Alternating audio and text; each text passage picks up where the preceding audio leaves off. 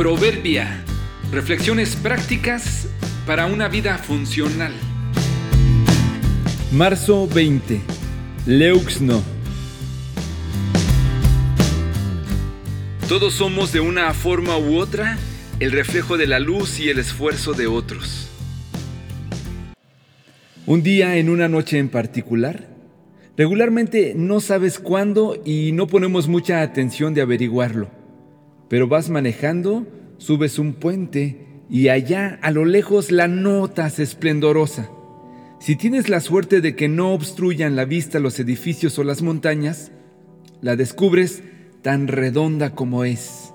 La luna, a veces blanca, a veces parece roja, como si fuera una magnífica lámpara.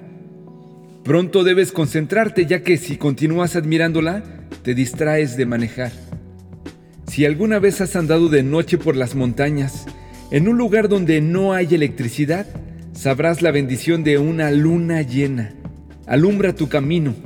Hay una gran diferencia entre una noche con o sin luna. Se le han escrito y cantado una enorme cantidad de poemas y canciones. Los enamorados y los lobos la esperan con entusiasmo. Afecta el ciclo de la vida en la tierra y regula las mareas. Brilla esplendorosamente y lo sabemos todos, pero solemos olvidarlo.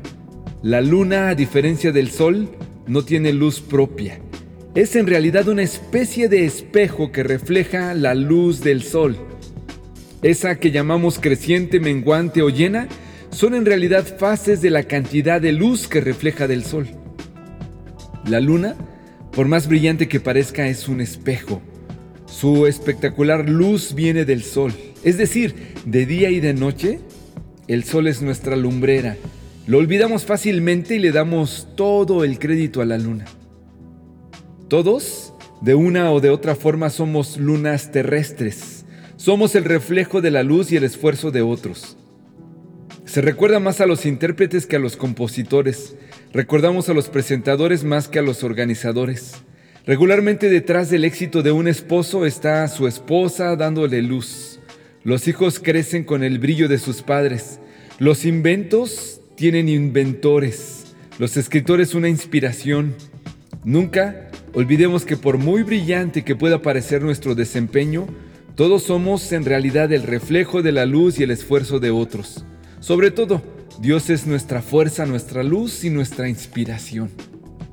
Si te sabes y admites como luna, entonces ubica y agradece la luz de tu sol. Procura reflejar adecuadamente la luz que recibes.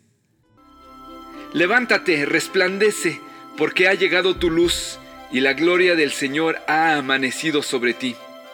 Isaías 61